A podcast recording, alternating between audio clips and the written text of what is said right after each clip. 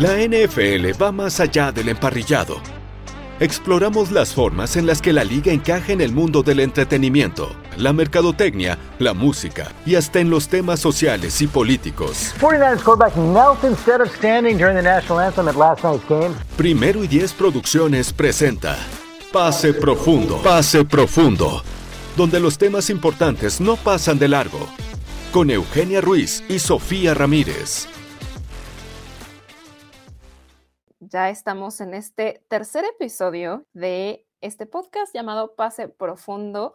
La verdad es que estamos muy emocionadas por las reacciones que hemos tenido desde que se estrenaron los dos primeros episodios, muchos comentarios. Entonces, pues nada, queremos agradecerles también todos esos buenos comentarios y la gente que estuvo escuchando estos dos primeros episodios, pero pues como en los anteriores, le doy la bienvenida a mi querida Sofía, que va a estar platicando el día de hoy conmigo sobre un tema bastante, bastante importante, ¿verdad, Sofía?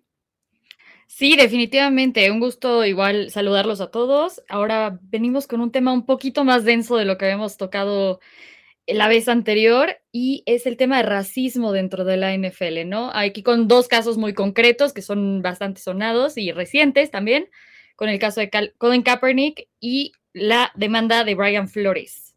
Sí, que justo eh, estamos haciendo este equilibrio, ¿no? Entre temas, pues un poquito más, como dice Sophie, un poquito más densos y como los que platicamos en, en los episodios anteriores. Pero creo que este tema en específico sobre eh, el racismo dentro de la NFL. Es muy importante resaltar, sobre todo por esos casos que menciona Sophie, el de Brian Flores, que es bastante reciente, y el de Colin Kaepernick, que ya tiene algunos años en el radar. Entonces, creo que Colin Kaepernick, eh, quien fue el quarterback de los San Francisco 49ers, es la figura que ahora como que ondea esa bandera de la lucha contra el racismo dentro de la liga y que a pesar de que ya pasaron varios años, porque esto comenzó en 2016, a pesar de que ya llevan varios años eh, tocando este tema, pues no se siguen viendo las cosas muy claras dentro de la NFL, ¿no? E incluso lo único que ha sucedido es que salen de repente más casos como el de Brian Flores. Pero creo que hay que dar un poquito de contexto del, tema Colin Kaepernick y por qué es tan importante para, para la NFL, ¿no? Sí, definitivamente. Al, final de cuentas, esto, aunque parezca que fue ayer, el 2016, no lo fue, ya pasa el tiempo, a la gente se le olvida. Y aparte de eso, creo que ahorita ya es mucho más común ver este tipo de cosas, justo por lo que representó Colin Kaepernick, ¿no? En el momento fue un momento de división dentro de, de Estados Unidos, dentro del mundo, donde todo estaba pues, dividido, politizado, y fue muy sonada la parte de brutalidad policíaca hacia principalmente afroamericanos. Entonces ahí como una protesta, al inicio Colin Kaepernick se sienta en vez de pararse como normalmente lo hacen para, para el himno nacional.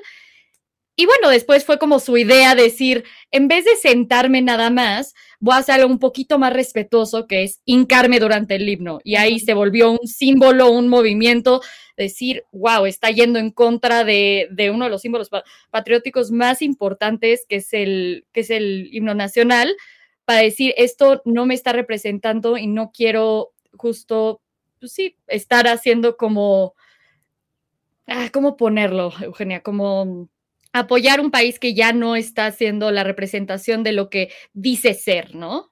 En un sentido. Y a lo mejor uno solamente recuerda como estos casos de eh, brutalidad policíaca más o menos recientes como el de George Floyd, pero la realidad es que desde 2016, bueno, desde mucho antes, pero específicamente en 2016 cuando Colin Kaepernick hace este gesto de arrodillarse durante el himno nacional en un partido de NFL, también lo desata, esta reacción la desata eh, casos de brutalidad policíaca también y específicamente el, el, que como que prendió la mecha para que Colin Kaepernick hiciera esto fue el de Philandro Castle, que estuvo grabado también a través de video. Y creo que eso hace la diferencia que en años recientes para acá hay más evidencias ya en video porque la gente saca sus celulares, se pone a grabar y entonces eh, resalta mucho más el tema que en ocasiones anteriores. Y una de las cosas interesantes de esto es que el la primera vez que hay fotos de Colin Kaepernick arrodillándose durante el himno, no había sido la primera vez, como dices tú, Sophie, que había hecho esto. Esto sucedió en pretemporada de 2016 eh, y él ya lo llevaba haciendo desde que comenzó la pretemporada, pero hasta que los medios tomaron la foto en las últimas semanas de pretemporada fue cuando eh, esto hizo un boom, ¿no? Empezó la gente a hablar de ello en redes sociales, se empezó a politizar también y creo que una de las cosas que hizo que todavía aumentara más o, se amplificara más lo que estaba pasando fuera de la NFL fue que Donald Trump lo utilizó como uno de los recursos para su campaña presidencial, ¿no? De decir, vean cómo esta persona le está faltando el respeto a nuestro himno, a nuestra bandera, qué va a hacer la NFL al respecto, qué va a hacer Roger Goodell, el comisionado de la NFL, eh, no lo va a correr, ¿no? Porque obviamente nos está faltando el respeto. Todos sus seguidores se volvieron locos, eh, quemaron jerseys de eh, los San Francisco 49ers, de Kaepernick, eh, estaban diciendo que ya no iban a ver la NFL, ¿no? Había gente que estaba diciendo que le faltaba el respeto a los veteranos del ejército. Bueno, se volvió todo un escándalo y creo que fue gracias también a esa amplificación, porque si no hubiera habido quizá una foto y después se ligara a esta campaña política, a lo mejor no hubiera ni siquiera sido tan grande, pero también hizo que a la par la gente que apoyaba a Kaepernick, sus compañeros eh, dentro del equipo y en otros equipos, replicaran eso como una forma de apoyo. Sí, definitivamente. Y ahí también es justo que Donald Trump empezó a hacer su campaña política para ser presidente con eso, que lo corran, cómo, van a tomar cartas en el asunto, si no le parece este tipo de cosas, que se vaya del país y hacer declaraciones muy fuertes cuando realmente lo que él quería hacer es justo decir, ok, yo no estoy conforme a esto, esto me está afectando a mí directamente y a todos mis compañeros, amigos, familiares, todas las personas y a nosotros como país y como mundo, esto es algo que importa. Voy a tratar de hacer un poco con, con mi voz y mi manera de llevar las cosas, ¿no? Y justo es ese tipo de tomar responsabilidad y yo que tengo un, un, foco importante, soy un jugador, sí puedo perder cosas, pues, este, sí, por ejemplo, hay la parte de endorsements que muchas marcas le quitaron el dinero, ya no podía ser patrocinadores, etcétera, etcétera. También fue por eso, pero él decía, bueno, mi voz importa y tengo que alzarla para cosas que realmente son importantes porque muchas personas no lo están haciendo. Y aquí se volvió justo con lo que dices de, de Donald Trump, algo que era meter, muchas personas decían, la política en el deporte, pero la cosa es que esto era la parte política, sociedad y también el dinero, ¿no? Al final de cuentas, Colin Kaepernick estaba poniendo su carrera en riesgo, pero también todas las compañías que entonces le daban dinero a Colin Kaepernick, incluso la NFL, incluso el equipo es, ¿qué estoy yo diciendo con esto y cómo afecta a los fans, ¿no? Que al final de cuentas es lo que me importa. Entonces, Donald Trump diciendo, ese tipo de statements donde, ah, ok, deberían de correrlo, hace que eso sea un poco más, más grande y decir, ok, tú solo vete como jugador a jugar, que es tu, tu, trabajo, lo que debes de hacer y mantente callado, cuando al final de cuentas sí son jugadores de americano y pueden ser parte de una sociedad más grande donde eso les afecta en un día a día de todas maneras, ¿no? Entonces... Exacto. Que justo hablando de, esa parte que mencionas de mezclar la política con el deporte, ¿no? Que lo escuchamos también en varias ocasiones, eh, fuera de la liga, hay atletas que se expresan vocalmente sobre esto y que les dicen lo mismo.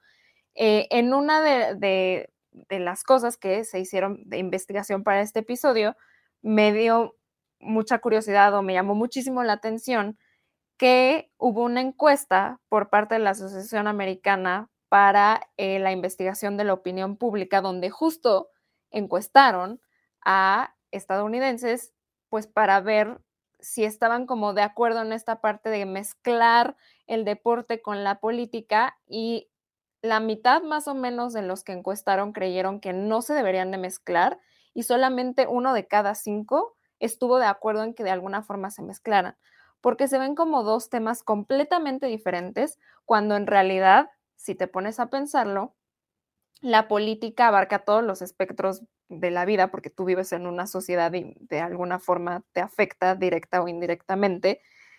Y pues cada individuo puede expresar esa opinión política. Sin embargo, creo que tenemos muy como arraigada esta parte de el deportista, el atleta, una vez que entra a la cancha o se pone su jersey, es el atleta, no es la persona. O sea, es Colin Kaepernick el quarterback, no Colin Kaepernick pues, el estadounidense, ¿no? Tal cual. Entonces, creo que ahí es donde esa línea, ¿no? Cuando uno, un atleta la quiere cruzar, como que hay gente que dice, no, no, no, espérate, porque tú nada más eres como el atleta, lo que tienes que hacer es, como dices tú, jugar, ¿no? Mantenerte haciendo tu trabajo y ya, deja que los políticos se arreglen o hagan sus cosas o lo que sea pero muchas veces como que también no dimensionamos eso. Sí es un atleta, pero al final de cuentas también es una persona que tiene una vida personal y que también tiene una opinión política y que vive dentro de una sociedad y que obviamente quiere mejoras para la sociedad en la que vive.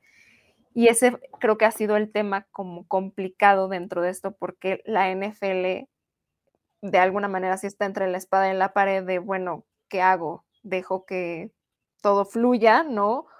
O pongo límites muy, muy cerrados para evitar que las conversaciones se mezclen. Y de esa forma creo que es donde se ha perdido también un poquito el, el foco, ¿no? O sea, como que dejaron que se les fueran las cosas entre las manos y en lugar de hacerlo bien, acabó saliéndoles mal. Sí, y esa es, y esa es justo la cosa, ¿no? Él se convirtió en este símbolo y sí, sigue siendo una persona, como las dos dijimos, pero también eres el representante de algo, ¿no? Algo más grande, que es el equipo, los 49ers en ese caso, y también la liga, que es la NFL, o si quieres cualquier marca que justo te dé un patrocinio. Y esa es la cosa, que él al volverse no solo como alguien que alzó la voz y que dijo, ok, yo estoy en desacuerdo, sino que lo hizo de una manera muy pública durante partidos.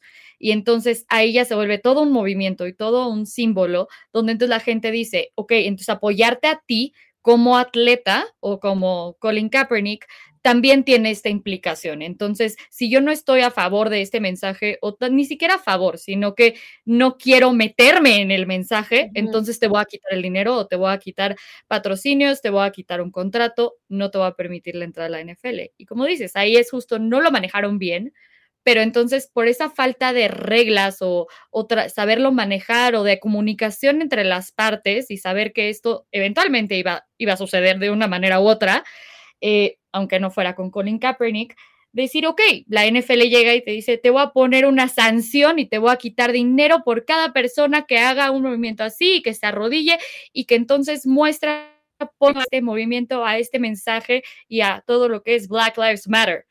Uy, entonces ya estás dando un mensaje que tú ya te pusiste de un lado. Entonces, sí. sí. Y creo que la conversación se aviva porque cada año que pasa, obviamente cuando termina su contrato se vuelve agente libre, ningún equipo lo vuelve a, contratar, ¿no? Y con cada año que pasaba la conversación se avivaba en el sentido de, a ver, ¿hay algún equipo que lo vaya a contratar, ¿no?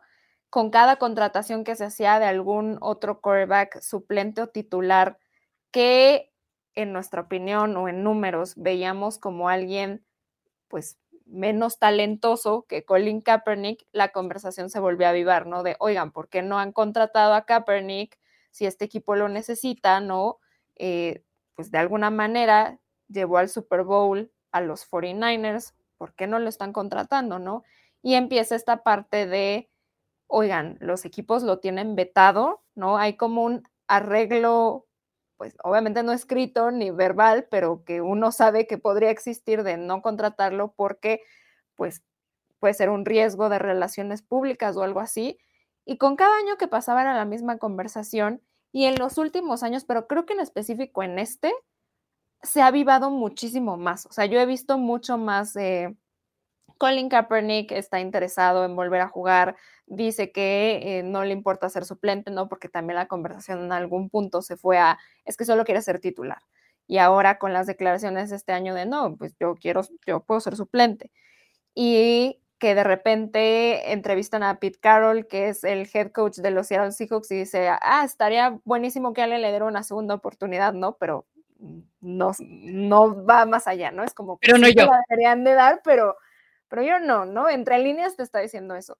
Lo que acaba de suceder recientemente con que eh, Las Vegas Raiders lo llaman para, eh, pues prácticamente entrenar con ellos, ¿no? Cada vez que hay este tipo de noticias, uno empieza con, con la idea de, puede ser que Colin Kaepernick regrese o no, pero a mi parecer con, el, con tantos años que han pasado, creo que los equipos ya nada más van, ven este lado como un poco mediático y de relaciones públicas a una consideración de verdad, porque ya ha pasado mucho tiempo.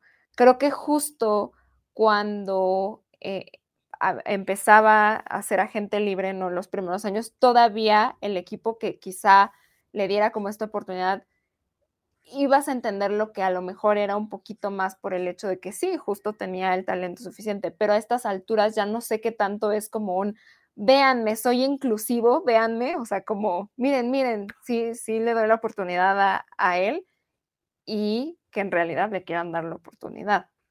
Es que es la cosa, porque han dicho que le van a dar una oportunidad ya por unos años, como dices, en, en 2019 se hizo muy grande el hecho de que le iban a dar como un workout para que muchos fueran a verlo, ver cómo estaba practicando, porque él siempre decía, yo sigo practicando, yo sigo trabajando en mí, en mi técnica, en todo lo que está. Quien me llame, yo estoy listo para entrar. Pero entonces llegan y te dicen, bueno, ya te doy el workout, es este sábado. Tienes dos horas para contestarme, sí o no, no tienes ningún detalle, pero bueno, esta es tu única oportunidad, ya te lo armé, jalas o no.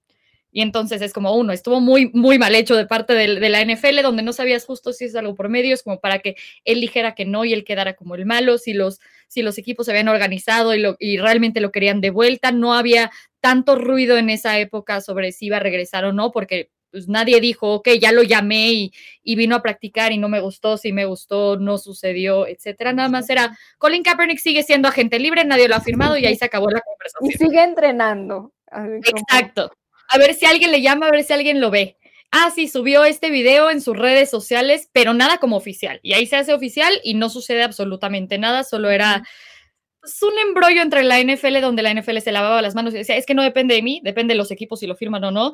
Y, los equipos decían, bueno, es que depende de la NFL al final de cuentas y entonces todo fue un desastre. Y ahorita sí, se reviva de alguna manera con lo de los Las Vegas Raiders, pero a mí se me hace como muy interesante ese, ese tiempo en donde suceden las cosas, ¿no? Al final de cuentas, la temporada pasada tuvieron eh, muchos problemas que incluso llevaron a que se, se despidiera su coach Gruden porque le encontraron unos mails en una investigación que estaba haciendo la NFL con muchos comentarios racistas. Y, a, partir de eso también tuvieron otros problemas con, con jugadores en la parte de legal entonces, ¿qué tanto estoy tratando de cubrir todo esto que yo traigo detrás con, ah, bueno, aquí está Colin Kaepernick y chance lo traemos de vuelta a la NFL y entonces voy a limpiar mi nombre haciendo este símbolo perteneciente otra vez y también hago quedar bien a la NFL. Mírenme, o sea, sí soy un equipo buena onda, soy inclusivo. Pero creo que hay, sí siento que hay un antes y un después en el tema Colin Kaepernick, porque eh, te digo, no lo consideraban, no estaba en el radar de muchos y de repente como que sí se perdió en la conversación hasta que creo que sale el anuncio de Nike, es cuando otra vez la gente empieza a decir como de cómo, o sea, ¿por qué no han contratado a Colin Kaepernick? ¿Qué onda? También le da un giro muy grande a cómo él era percibido por parte de la población en general, no nada más de quienes lo apoyaban, sino en general de la población, porque ahí es donde vemos que incluso las ventas de Nike suben. Se crea un jersey especial de Colin Kaepernick y se agota.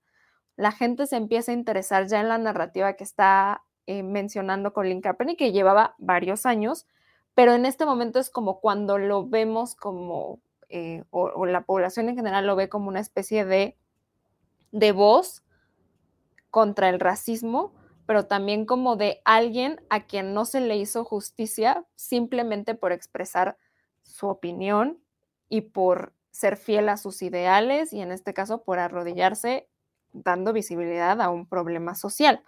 Entonces, creo que ahí es donde se retoma esta conversación de, oigan, nadie lo va a contratar, oigan, ¿qué onda? Sigue haciendo entrenamientos, vean cómo sigue lanzando bien, eh, etcétera, etcétera. Pero ya habían pasado muchos años.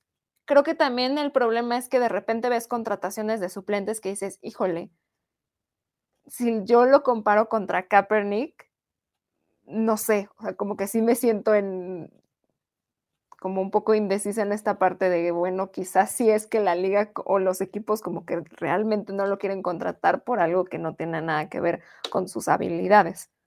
Es que yo creo que justo, o sea, ya pasaron muchos años, entonces hay muchos suplentes que honestamente ya no tienen esa, cabida en la, en la NFL, que no son buenos, que los has visto jugar una y otra vez y nada más van cambiando de equipo en equipo sin realmente lograr algo. O chance dices, bueno, en caso de emergencia, ¿no? Que obviamente siempre es el caso del backup, ¿no? En caso de emergencia, puede ser que te saque un partido que no lo pierdas por él o que, bueno, ahí está.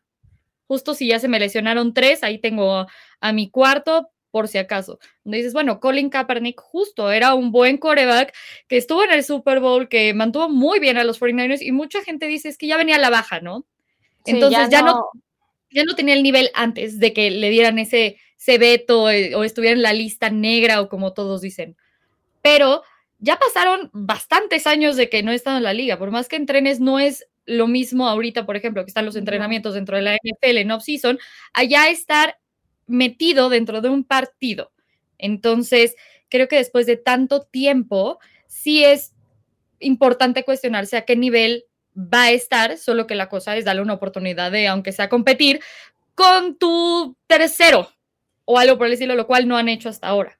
Sí, y creo que esa es la clave, que ahora la conversación de vamos a darle una oportunidad ya llega cuando es evidente que ya no va a poder regresar por el tiempo en el que no ha estado jugando. Es muy fácil entonces para los equipos eh, ser inclusivos de esta forma porque ya tienen sustento para decir no lo vamos a contratar, que es la parte pues de no ha estado jugando, a diferencia de los primeros años. Pero creo que esto también se conecta o se reaviva por lo que ha pasado recientemente con Brian Flores. Que Brian Flores, para quienes no lo recuerdan o no lo tengan ubicado, eh, su trabajo anterior, al que tiene actualmente, pues era entrenador en jefe de los Miami Dolphins, ¿no? Eh, evidentemente estuvo eh, tratando de buscar, pues, algún otro trabajo dentro igual de la NFL de coach, hizo varias entrevistas. Bueno, obviamente los Dolphins lo, corrieron en, terminando eh, la temporada y es cuando empieza a hacer estas entrevistas con otros equipos, no él estaba muy emocionado, etcétera, y pues resulta que no se queda en, ningún lado, pero todo se desata aparte de un mensaje de Bill Belichick, coach de los New England Patriots, ¿no? Que pues pues ya está un poco grande, entonces igual y sí le creemos que se equivocó, pero el, chiste es que mandó un, mensaje a Brian Flores diciéndole, ay, felicidades, ya me dijeron que los New York Giants te van a contratar. Pues Brian Flores súper emocionado, ¿no? De, ay, muchísimas gracias. Y, y le contesta Belichick de, a, ver, pero si es Brian Dabol. Y él así de, no, es Brian Flores. Y él así de, ay, perdón, me equivoqué, ¿no? Este, obviamente el trabajo de coach de los New York Giants, de los New York Giants, perdón, se fue a Brian Dabol. Y creo que es como la gota que derrama el vaso de Brian Flores, de algo que ya traía varios años de malas experiencias en entrevistas para ser eh, head coach. A mi parecer, sí es como de ya, esto detonó mi, mi molestia, ¿no? Es que justo ahí amo los mensajes, porque dices, Bill Belichick, chance sí lo tenía guardado como, ya sabes, Brian, coach NFL, y entonces dices, ah, ¿cuál de los Brian es? No tengo idea, entonces nada más le mando el mensaje así como, oye, ya me enteré que tienes el trabajo, oye, pero no, no me han entrevistado, no he tenido la oportunidad de reunirme con ellos. No, pero si yo oí que ya, ya eres tú. No, a ver, espérate, ¿con, qué Brian quieres hablar? Entonces se me hace muy curioso que, sí, obviamente es la, la, gota que derrama el vaso, donde estar del otro lado, dices, entonces ni siquiera he entrevistado con ellos para que entonces ya hayas elegido a alguien antes de entrevistarme. Sí, que, es más, pues ni siquiera simbólico, ¿no? Justo es para marcar una palomita en los requisitos que tienen porque, eh, y creo que aquí también hay que irnos un poquito para atrás, existe algo llamado, eh, dentro del NFL llamado la Rooney Rule, que prácticamente es una forma o una iniciativa que en realidad se generó para justo que los, las personas dentro de minorías tuvieran la oportunidad, ¿no? De tener algún trabajo, en este caso de, head coach o de coach dentro de la NFL. Pero ¿qué es lo que ha pasado? Que pues está muy bonita en, en, papel, ¿no? Y la intención era muy buena, pero en la práctica, al parecer, lo que se ha visto es que justo los equipos solamente entrevistan a personas de estas minorías como para cumplir con ese requisito, en lugar de realmente decir, bueno, a ver, vamos a escuchar todas las voces y de ahí vamos a tomar una decisión. Al menos esa es la sensación que genera eh, este caso particular de Brian Flores, ¿no? Porque él dice, bueno, a mí ni me habían entrevistado, ya habían escogido a un entrenador, pero yo todavía tenía mi entrevista. Realmente si fuera algo serio, en una situación normal, creo que lo ideal sería decirle, ¿sabes qué? Ya, ya escogimos a alguien, nos, nos encantó, ya escogimos a alguien, muchas gracias, pero pues hasta ahí lo vamos a dejar en vez de también hacerle perder el tiempo a una persona y a ti mismo, porque vas a entrevistar a alguien que ya sabes que no va a quedar, ¿no? Pero al, tener esta regla, eh, es necesario hacer eso. Entonces, creo que al final, pues sí te queda esa sensación de realmente solo me están entrevistando porque tienen que cumplir con esta norma, no porque realmente a lo mejor tengan la intención o digan, ah, mira, este es buen prospecto. Y ya había tenido ocasiones él donde menciona que había tenido una situación similar, ¿no? En una entrevista con, con John Elway, que decía es que venía, venía crudo, ¿no? en mi entrevista no se la tomó en serio y ¿qué, qué onda, no? ¿Por qué, ¿Por qué están haciendo eso como, pues sí, contra mí hasta cierto punto? Sí, que dice, entonces no es por mí, Brian Flores, que no me gané un trabajo, que no me lo llevé por mi, mi, experiencia laboral y por mi mérito que tiene todo lo que yo estoy haciendo, porque chance no te gustó el perfil para tu equipo, sino justo tiene que ver con algo racial, donde ya va la segunda vez.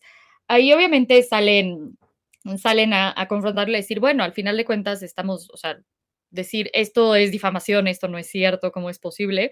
También en el caso de, los Denver Broncos, eh, él dijo que, que, los Broncos, o sea, el equipo de, contratación que estaba por Joe Ellis, John Elway y otras personas, que habían llegado tarde y que parecía que habían estado de fiesta embriagándose el anterior, a lo cual obviamente salieron y dijeron, a ver, no, o sea, yo, Joe Ellis dijo, yo llegué desde antes, aquí están mis testigos, no hay ningún inconveniente. Y que John Elway dijo, ya, yo no venía crudo, sí, veníamos de aterrizar de un viaje muy largo, de estar entrevistando a alguien, pero sí me lo tomé muy en serio y estuve en consideración. La cosa es justo para mí, ¿qué tanto puedes probar ciertas cosas? Yo te puedo probar que llega a tiempo, yo te puedo probar que, o sea, bueno, ahí ya no, que, estaba crudo o no, pero puedo probar muchas cosas de acuerdo a testigos y personas que estén ahí, pero ¿cómo puedes probar la intención detrás de los actos? Y que realmente la gente está haciendo las cosas por algo racial o porque simplemente no les gustaste tú. Y creo que esa es la cosa, ¿no? Ahí lo ve como un, un patrón de conducta dentro de varios equipos donde dices, justo, ya estás haciéndome perder mi tiempo porque ni siquiera está en consideración, no, no iba a ser el favorito. La cosa es que ahí la regla, eh, eh, es complicado esto, ¿no? Porque dices, por una parte, tiene que haber algo para que entonces más personas que no habían sido consideradas, ajá, sean consideradas y no vas a tener esa oportunidad hasta que los escuches, se entrevisten y den su plan de trabajo.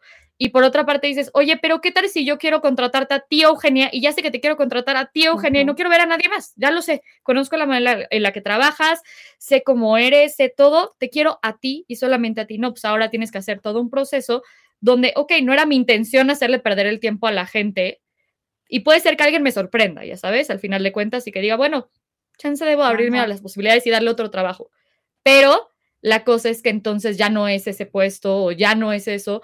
Y cómo hacer ese balance entre las dos partes es lo que no queda claro. Entonces, con la demanda también Brian Flores es decir, bueno, a ver, está muy padre tu regla, pero justo no está siendo bien implementada o necesitamos otros métodos para poderlo hacer de la manera correcta. Que bueno, aquí creo que nos saltamos esta parte, pero justo después de esta mala experiencia que tiene Brian Flores, decide eh, entablar una demanda, ¿no? Contra la, la NFL y contra ciertos, eh, ciertas personas también en, en específico. creo que también la idea de la regla es que justo lleguemos a este punto en el que uno sepa que si está siendo considerado es por su trabajo y no por cumplir con, ah, tienes que entrevistar a alguien de una minoría. Eso sería lo ideal y creo que ese es el punto en el que se quería llegar. El problema es que estamos en un limbo en el que pareciera que justo es como de, bueno, pues ya tengo que entrevistar a esta persona porque es de una minoría, sí, ya, y no se le toma en cuenta. Pero a la par, si tú quitaras esta restricción, te haces la pregunta de cuántos equipos considerarían realmente una persona de minoría porque les nace, ¿no? Y creo que va ligado a, bueno, estás en una organización deportiva en la que casi el 70% de tus jugadores son afroamericanos, pero ¿cuántos head coaches afroamericanos tienes? Ahorita, dos, de 32. Entonces, como que si dices, bueno, igual y si hay algo, ¿no? Brian Flores puede llegar a tener un punto. Y también le añades que se sumaron, ¿no? A, su demanda Steve Wilkes eh, de los eh, Carolina Panthers y el ex coordinador defensivo de los Titans, Ray Horton. Entonces, ellos también alegan que no les dieron las mismas oportunidades que, eh, pues, personas blancas, ¿no? sí. sí es una línea muy delgada porque justo, como tú decías, ¿cómo pruebas la intención, no? A lo mejor yo tenía un muy mal día y parecía que no tenía la intención de entrevistarte, pero no era así. O al revés, ¿no? Pude hacer una entrevista súper amigable, ay, sí, qué bonito, y la verdad es que desde que entré a la entrevista yo tenía así como de que no va, ¿no? Eh, hay veces que es muy claro y creo que el, mensaje de Bill Belichick como que prueba que pues realmente sí, nada más había que cumplir ese, ese requisito, pero de nuevo es una línea muy delgada porque no puedes probar esa intención.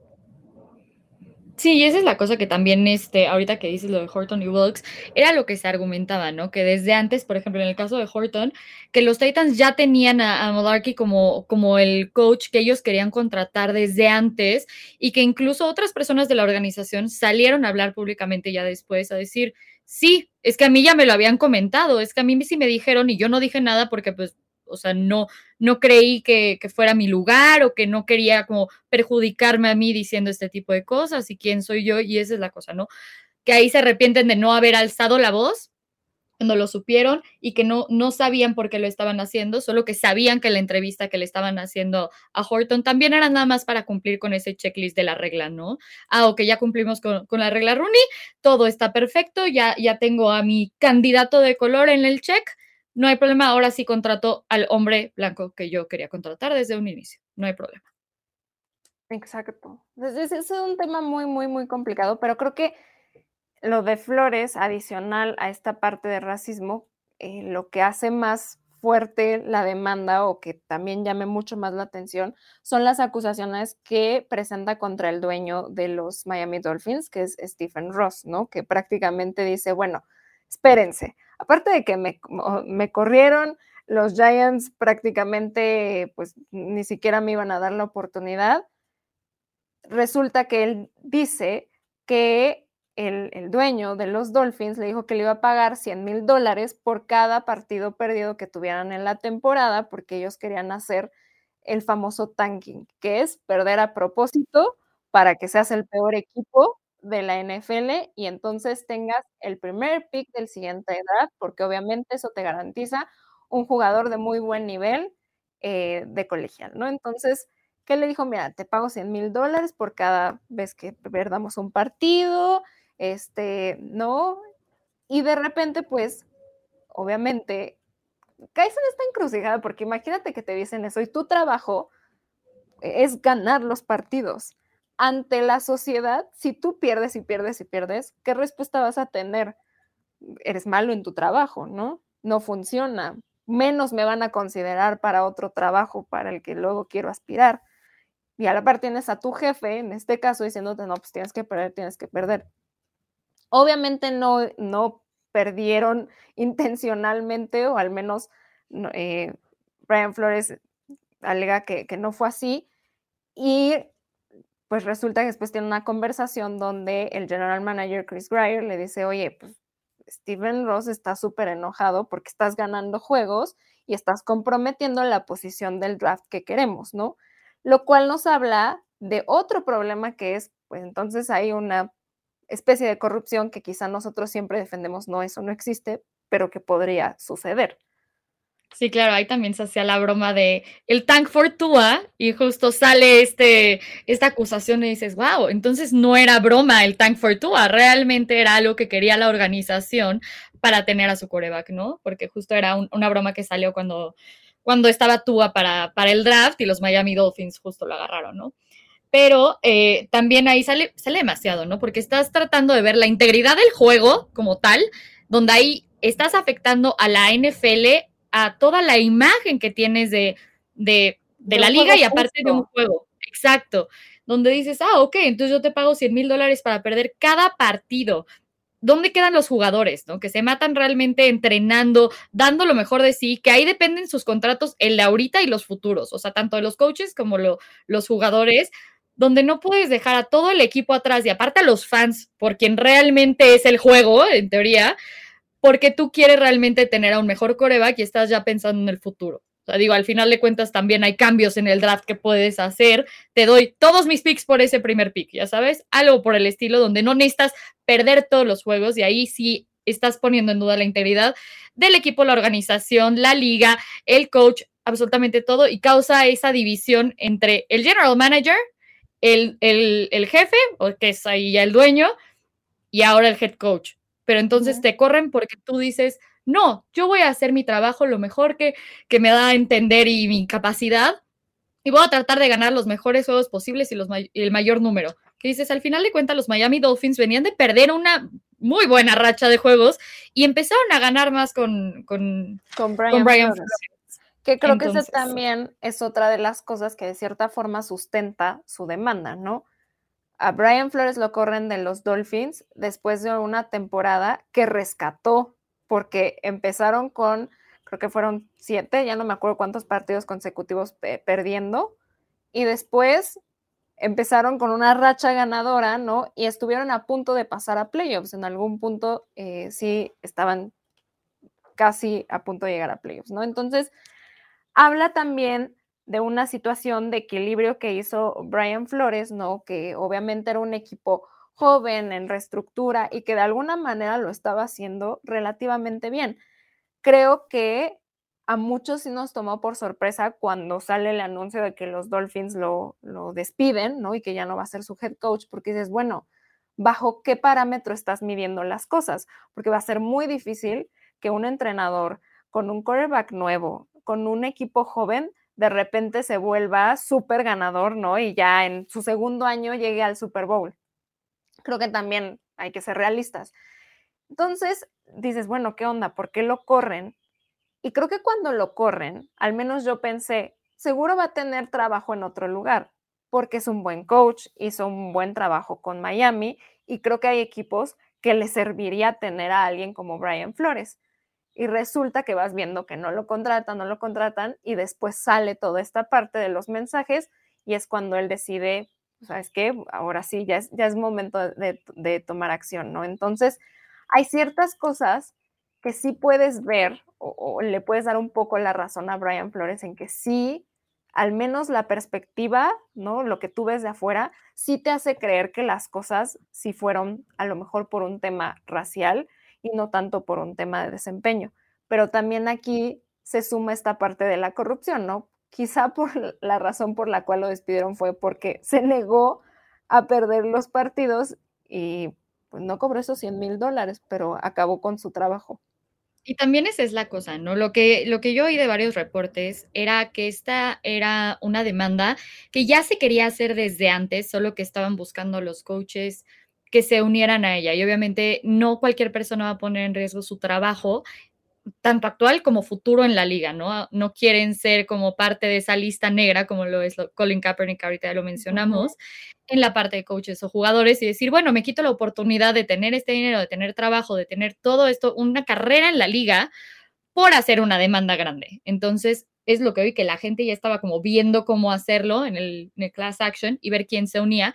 Y fue Brian Flores con su despido quien realmente se unió. Y por otra parte, yo vi una campaña de desprestigio a Brian Flores cuando lo corrieron, impresionante, no sé si te haya tocado a ti, pero era justo que era un poco que se enojaba, que le gritaba a los jugadores, que siempre tenía problemas con la organización, que no seguía las reglas, que iba en contra del general manager, que tenían gustos diferentes, que, el, que, que alguien quería Tua, pero él quería Herbert, entonces ahí ya, ya no había comunicación entre la, parte alta de la organización y el head coach, que le daban eh, picks de draft y entonces él no lo sabía utilizar bien o que justo, por ejemplo, ponían este, el, ejemplo de Minka Fitzpatrick, ¿no? Que, estaba en, los Dolphins y no funcionó y entonces se va a otro equipo y ahora ya es la superestrella, ¿no? ¿Qué pasó ahí? Que entonces tú no pudiste sacar eso en él y entonces que hubo varias riñas internas, ¿de acuerdo a eso? Y por eso fue que lo corrieron, que él no era como capaz. Obviamente había que buscar una razón de, peso para justificar que corrieras a un coach que en tu última temporada te rescató la temporada. Eh, entonces, si es, es esta parte de, ok, mezclas eh, la acusación de racismo y también la acusación de corrupción.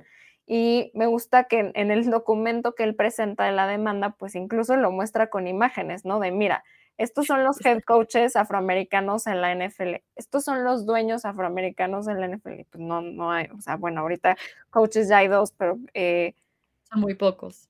Son muy pocos, decimos dos de 32, ¿no? Siguen siendo muy poquitos. Y aunado a esto, creo que si en algún momento creímos, no, pues Brian Flores prácticamente no va a volver a ser coach en la NFL porque también lo van a vetar. Y creo que algo que ayudó el tema de Colin Kaepernick, y ahí es como se hilan, es al menos parece que se aprendió como de esta parte que generó una reacción muy negativa de, oye, ¿por qué no lo consideras? ¿Por qué no lo consideras?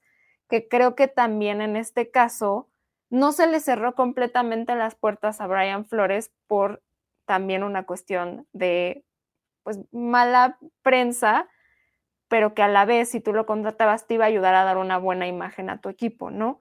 Y así es como ahora Brian Flores está dentro del equipo de coacheo de uno de los dos entrenadores afroamericanos, que es Mike Tomlin en los eh, Pittsburgh Steelers, y es el eh, Defensive Assistant Coach, ¿no? Tiene una nueva oportunidad mientras está desarrollando esta demanda, pero creo que también va ligado a, pues está en un equipo que es de los dos que tienen un head coach afroamericano, ¿no?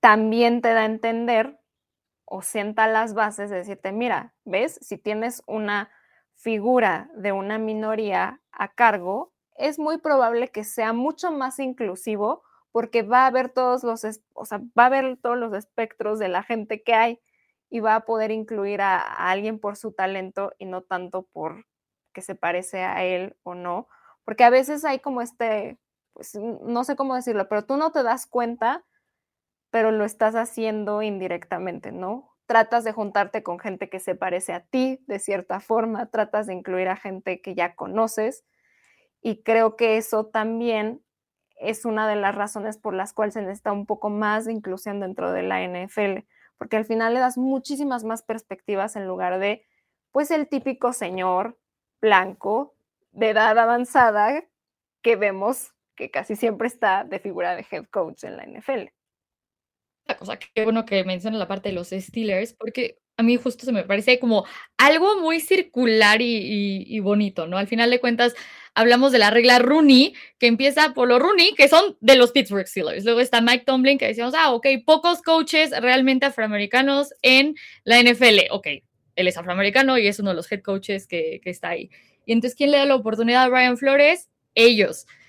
Sí, ahorita la cosa es, ya bajó de ser head coach a tener una posición muy baja, pero ahora consiguieron, para mí, una ganga a los Steelers. Es nadie más hubiera realmente, no, nadie más hubiera apostado por él, dada la demanda, porque aparte le preguntaron, ¿y ¿vas a seguir con la demanda? Sí, todo eso sigue. No hay ningún inconveniente. Yo voy a seguir luchando por esto. Esto no cambia absolutamente nada, pero voy a seguir trabajando dentro de la liga.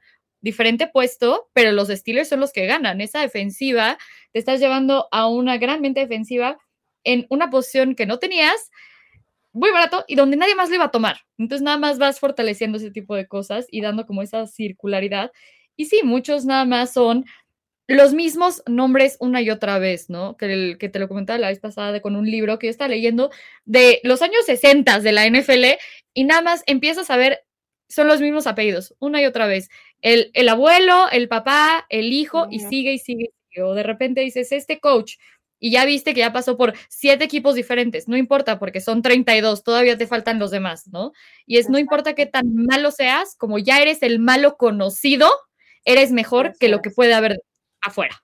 Sí, y se nos olvida que Brian Flores la mayor parte de su carrera, eh, de hecho, estuvo en la parte defensiva. Eh, antes de los Miami Dolphins estuvo pues prácticamente desde que comenzó a coachar con los Patriots y sus últimos trabajos pues fue asistente defensivo, o sea, igual, coach de safeties y coach de linebackers y también se nos olvida que justo él es el que decide meter a, Malcolm Butler en el Super Bowl 49, donde hacen pues una jugada defensiva para que los Patriots se lleven el, Super Bowl, ¿no? Entonces, sí tiene un, eh, pues muy buenas credenciales Brian Flores para este caso.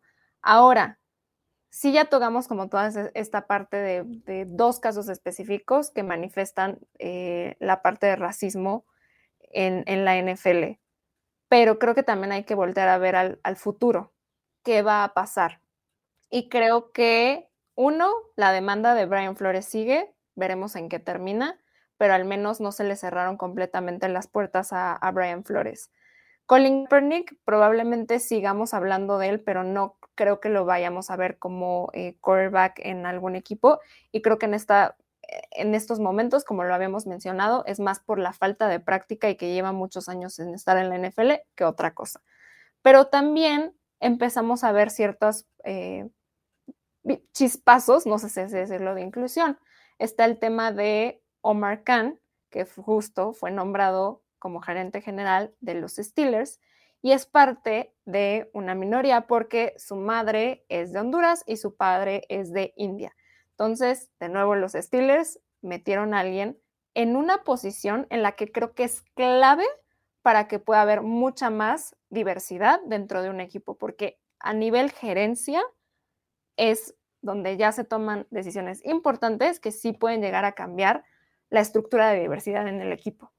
Sí, y ahí es muy importante para el President of Football and Business Administration de los propios Steelers. Y ellos hicieron todo su proceso, entrevistaron a muchas personas para ver quién iba a ser el general manager y dijeron, no, sabes qué, tú eres el mejor candidato aquí, ya lo tengo en casa, te, voy, te voy a subir el puesto pero siguieron con, todo el proceso y no hubo problema. Ahí creo que también eh, es importante ver que en la demanda, digo, al, final de cuentas, la demanda de Brian Flores no son nada más unas cuantas páginas, son 58 páginas totales, donde también te dice, bueno, ¿qué, ¿qué es lo que se puede hacer ahora mirando hacia el futuro, no? Y algo que también dice es, vamos a ver influencia de personas de color o de personas que sean de diversidad, que nos muestre esto, para la contratación, pero también la terminación de, personas en su trabajo, ¿no? Entonces, ¿cómo podemos hacer que sea un poco más justo y que no solo una persona tome la decisión si esto, si esta otra persona debe ser despedida o contratada, ¿no? Que sea como un comité para poder hacer esta, este tipo de decisiones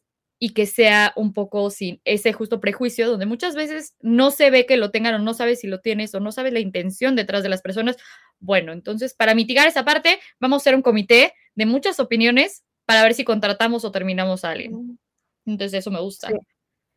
Sí. eso también es bueno y creo que otra de las iniciativas que va relacionada eh, también con el tema de salud es eh, el anuncio que eh, sucedió en días recientes sobre que la NFL, junto con la Sociedad de Médicos de la NFL y la Sociedad de Entrenadores Atléticos del Fútbol Americano Profesional, anunciaron como el lanzamiento de una iniciativa que básicamente lo que va a hacer es que les va a dar a los estudiantes de medicina de cuatro universidades eh, afroamericanas, históricamente afroamericanas, la oportunidad de completar como una rotación clínica con el staff médico de la NFL, ¿no? O sea, como van a poder ser parte de.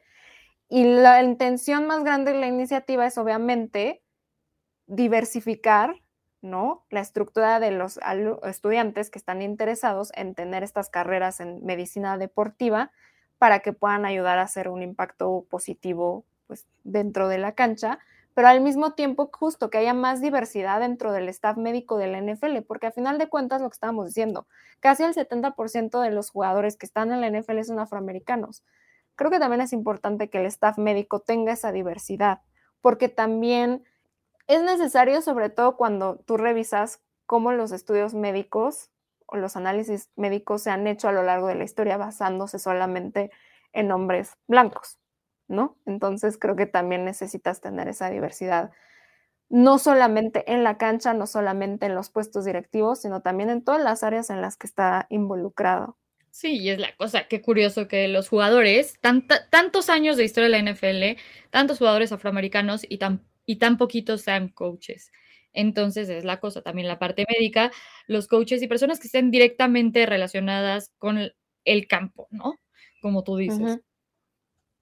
Sí, creo que todavía falta en general, no nada más la NFL, creo que en la sociedad faltan muchas cosas para que se alcance una, diversidad que no se sienta justo como diversidad a fuerzas, porque creo que ese es, es, lo que pasa, ¿no? A veces como que sientes que lo están forzando en lugar de que salga naturalmente, pero al menos estas acciones creo que sí podrían ayudar a cambiar tantito un poco lo que está sucediendo o la perspectiva que se tiene de la NFL. Lo más interesante va a, va a ser ver en qué termina la demanda, porque se nos va a olvidar en algún punto hasta que se llegue a un acuerdo o, concluya, ¿no? Va a ser como de, ¿se acuerdan de la demanda de Brian Flores? Ah, sí, ¿qué pasó con eso? O sea, como que, ¿no? Va, a ser el meme de, de Milhouse despertándose de los Simpsons de, oigan, ¿qué pasó con Brian Flores y su demanda? Algo así. Eh, sí, va a ser interesante ver en qué resulta y si se toman acciones, que, ¿no? Con base en esa demanda, que ayuden realmente a cambiar un poco la perspectiva, más allá de poner, eh, ya sabes, el eh, en racism en, la cancha, ¿no? O, estas acciones.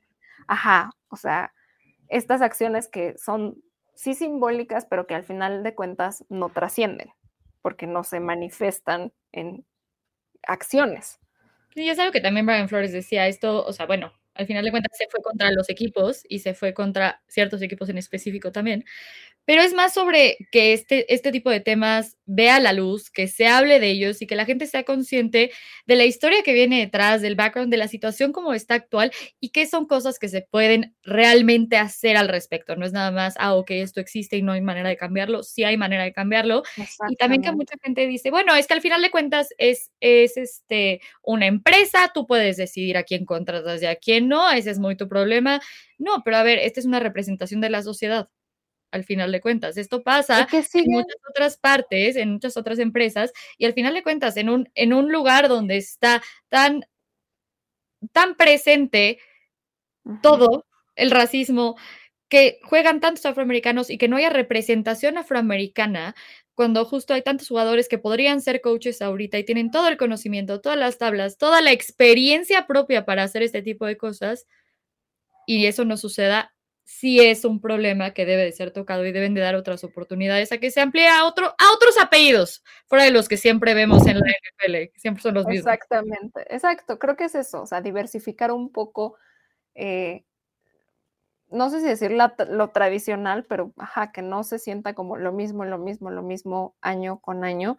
Y a final de cuentas, creo que también una de las cosas que ha limitado que siga esta conversación es que normalmente el tema del racismo se piensa que es como, no, pero eso es parte como de la política, o sea, no lo metas de nuevo, no mezcles el deporte con la política. Y al final, el racismo es un tema social, es parte de toda la sociedad, porque en todas las áreas, más allá de la NFL, más allá de los deportes, se encuentra todavía en 2022. Eso te habla de que sí forma parte de todos esos espectros que tú quisieras que no, eh, no tocara, ¿no? O sea, no, no, no, en la NFL no. Bueno, pues, ¿qué crees? Sí lo hay. No, en los deportes no, ¿qué crees? Sí lo hay. Y así nos vamos con cualquier área, ahí eh, hay un tema de racismo. Entonces, a final de cuentas, es un tema delicado, sí, pero lo que esperamos es que justo se empiece a tocar esta conversación, ¿no? Ya no se limite tanto a como, no, no, por favor, no lo traigas aquí, y se manifieste en acciones, que creo que es lo más importante. Sí, es la cosa también el, el hecho de hablarlo de cómo es, algo que pasa, algo normal, donde sí es parte y por el hecho de que tú te voltees y digas que no está ahí, no, no va a hacer que desaparezca. No va a desaparecer. Ajá. Si lo ignoras, no va a desaparecer. Y ver que justo alguien que ya ha sido safety o linebacker es capaz de, de, ser coach de linebackers y safeties y ser un buen coach defensivo y acabar siendo head coach, donde dices muchas veces la crítica a las mujeres es, es y a muchas personas es que nunca jugaste el deporte. Bueno, personas que han jugado el deporte no les dan la oportunidad de ser no, coaches del deporte. Entonces, ahí también dices, creo que hay algo mal dentro de la estructura, uh -huh. donde no estás dando las oportunidades o las oportunidades que das son a las mismas personas siempre cuando se amplía tu aspecto exacto. Estás harto de ver a veces basura, bueno, son los mismos coaches. Entonces, ¿qué tal un cambio ahí donde venga una reestructura de alguien que ya jugó, que estuvo ahí, que conoce las líneas, que conoce el campo, que conoce a los jugadores, las reglas, absolutamente todo? Y ahí sí. creo que es claro. Y creo que es también momento de revisar los procesos que se tienen, que a lo mejor tienen muy buenas intenciones, pero que no están funcionando en la práctica. Cómo se reinventan. Y creo que ya hay formas también de atacar, eh, pues sí, esos procesos que a lo mejor 20 años no, después cambian. Ajá te, diste, ajá, te diste cuenta que pues sí, la intención era buena, como en toda la vida. Tienes una buena idea, la pones en práctica, híjole, no funcionó. Bueno, vamos a darle la vuelta, nos regresamos para ver, intentar ajustamos. otra cosa, ajustamos y ya, en lugar de forzarlo a, no, no, no, pero es que así tiene que ser porque ah, no nos está ayudando. A ver, hay que siempre, por eso siempre tienes que eh, analizar constantemente tus procesos y revisar qué funciona y qué no para ajustar. Pero bueno, este tema daría para muchos episodios más, Sofi, pero es momento ya de despedirnos. No sin antes recordarles que por favor se suscriban a Primero y Diez en la plataforma de audio que ustedes prefieran para que no se pierdan ningún episodio de Pase Profundo, pero también del resto de los contenidos que tenemos en Primero y Diez. Muchas gracias, Sofi, otra vez por esta plática tan enriquecedora de, sí, un tema bastante, bastante difícil. No, gracias a ti. Obviamente sí, sigan toda la, todas las redes, eh, tanto la de Eugenia, que es arroba Eugenia R-bajo, y la mía, Sofía-Ramírez G a primero y diez. Y bueno, ya vendrán otro, otros temas. Y también, si alguien más quiere saber más sobre otros casos de racismo u otros temas en general, nos pueden dejar en los otros comentarios sus opiniones, sugerencias, etcétera, para que nosotros vayamos haciendo todo esto. Sí. Y también coméntenos qué tal les ha parecido eh, el podcast hasta ahora, ¿no? Como dice Sofi, qué temas les gustaría que estuviéramos tocando aquí. Y nos vemos en una siguiente edición de Pase Profundo. Esto fue Pase Profundo, donde los temas importantes no pasan de largo. Con Eugenia Ruiz y Sofía Ramírez. Un programa de primero y diez producciones.